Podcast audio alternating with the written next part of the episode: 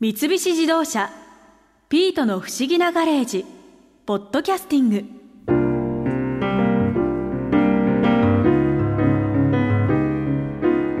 干物は結構好きで私もよく食べるけど干物の知識はなかったから今回博士のおかげでいろいろ知ることができてよかったな。特に築地場外市場にある干物のお店干物築地奥目をやっている仲卸の加納浩二さんの話。なるほどって思ったな。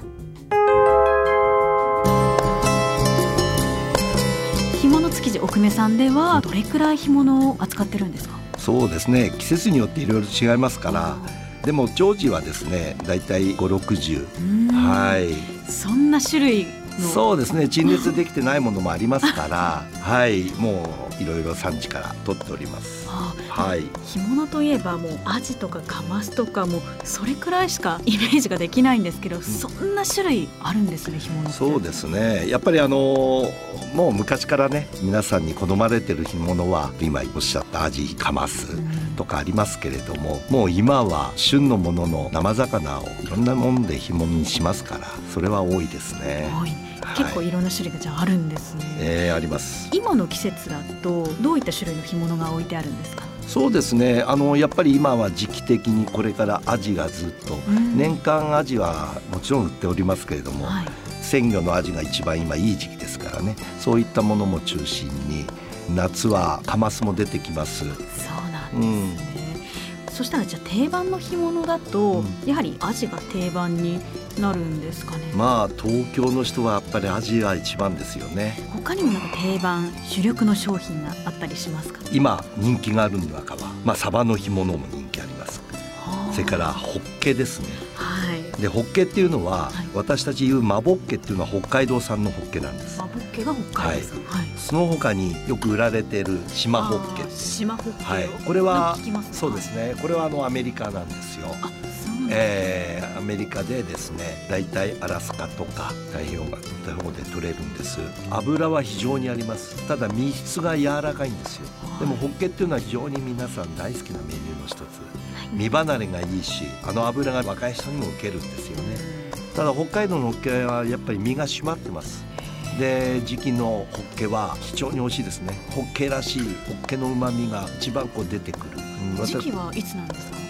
ホッケはやっぱり冬から夏にかけて結構取れますね、あそうなんですね、えー、夏からのホッケはまあ秋口にかけてみんなあのマボッケでも赤い皮目のね赤ボッケって赤いっていうかその真っ赤じゃないですけどね赤黒いそういうホッケもう脂がすごくある時もありますし、ですから意外とそのホッケは今本当の主力量数量的には本当に多いんじゃないですか。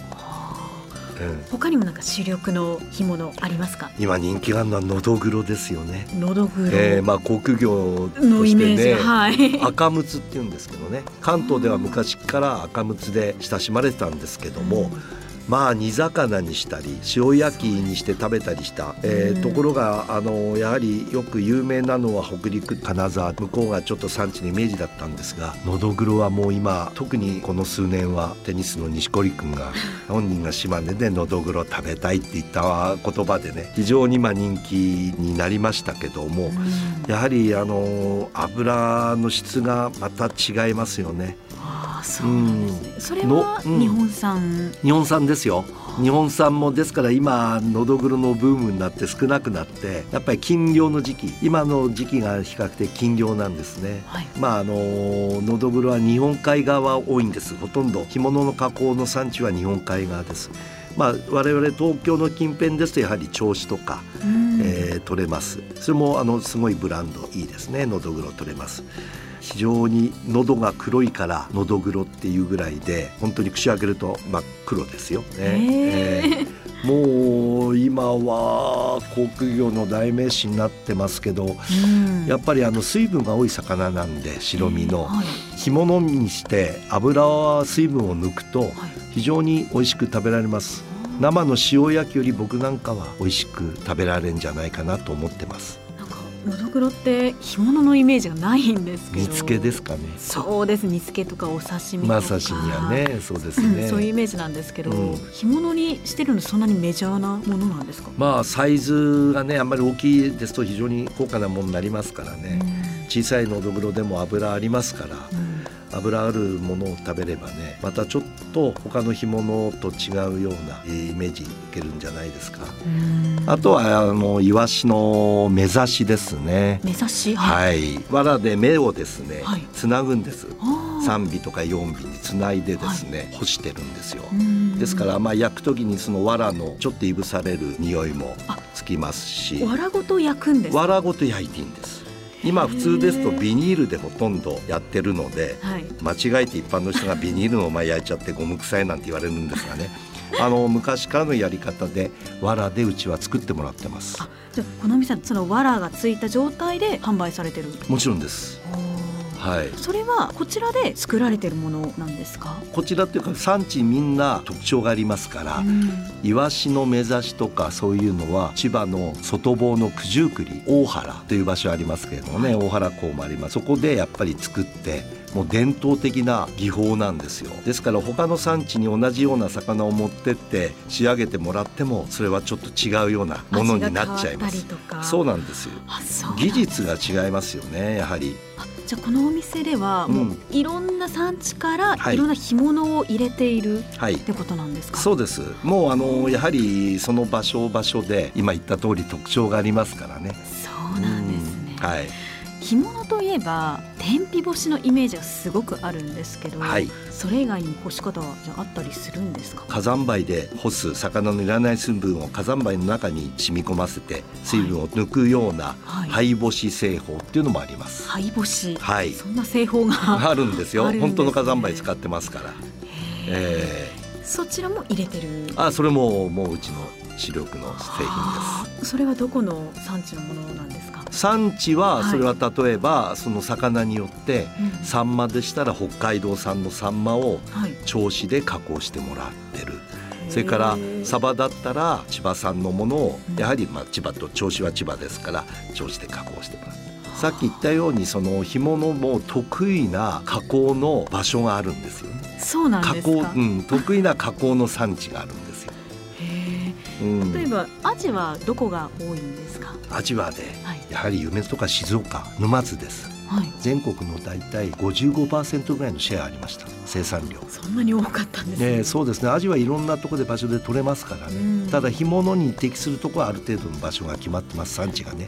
ただその産地というのは加工地。まあ私が今言ってるのはそのアジの干物開きを作ってくれるのは沼津が圧倒的特に関東の人それはなぜ？うんとやっぱりね沼津は昔から干物作り盛んだったんですけども、温暖な気候とそれから富士山から流れる柿田川の水が非常に名水なんです。その水の良さを生かして干物作りには非常に最適な場所なんです水ですねそれは塩漬けす。るための水水ですね。もうやっぱりあの水が美味しいとこはいいものができる、うんえー、非常に沼津の人はその水を大事にしてます。ですから美味しい干物の条件がある程度温暖ですよね。静岡って。ですからそういう場所とそれから昔からやっぱりその加工業者さんが比較的多かった、ですからそこに全国から魚が集まってきます、うん結構海外の魚を使った干物っていうのもあるんですか、うん、相当多いですよ今は。そうなんですね、えー、どうしても干物って日本のものっていうイメージ。があるただサバなんかはね皆さんノルウェーのサバを干物にしたのなんかよく置かれるんで油がすごい強いんですよ。ただ国産のサバと油の質が違うんでね油がちょっとかなりくどいぐらい油があって、まあ、それが美味しいって感じる人ももちろんいるけどで海外の魚で、まあ、特に干物として考えるとやはり今言ったノルウェーのサバそれから金目鯛金目鯛も日本で国内で取れるのはもう素晴らしいものがあるんですけどやはりなかなか干物作りにすると大変な値段になったりします。まあ、銚子とかね下田の方は有名な産地ですけども、はい、今はミッドウェーとかミッドウェーインド洋 そういう海外。そこはあのやっぱりもう鮮度もいいしね。だから市民権僕得たっていういつも言うんですけどね。サバなんかはノルウェーのサバも市民権得たし金目鯛もそうだしまあいろいろありますね。ね。今は。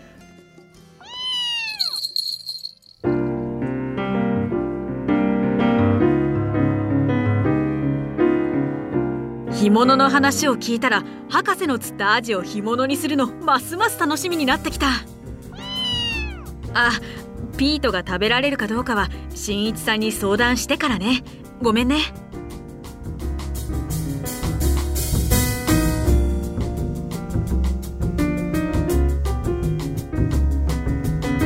三菱自動車ピートの不思議なガレージポッドキャスティング。このお話は「 Drive your Ambition。三菱自動車がお送りしました。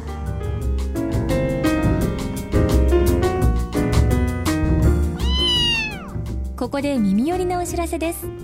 ピートの不思議なガレージをもっと楽しみたいという方は毎週土曜日の夕方5時東京 FM をはじめお近くの FM 局で放送の三菱自動車ピートの不思議なガレージをお聞きください。外に出かけたくなるとっておきのお話満載でお届けしています。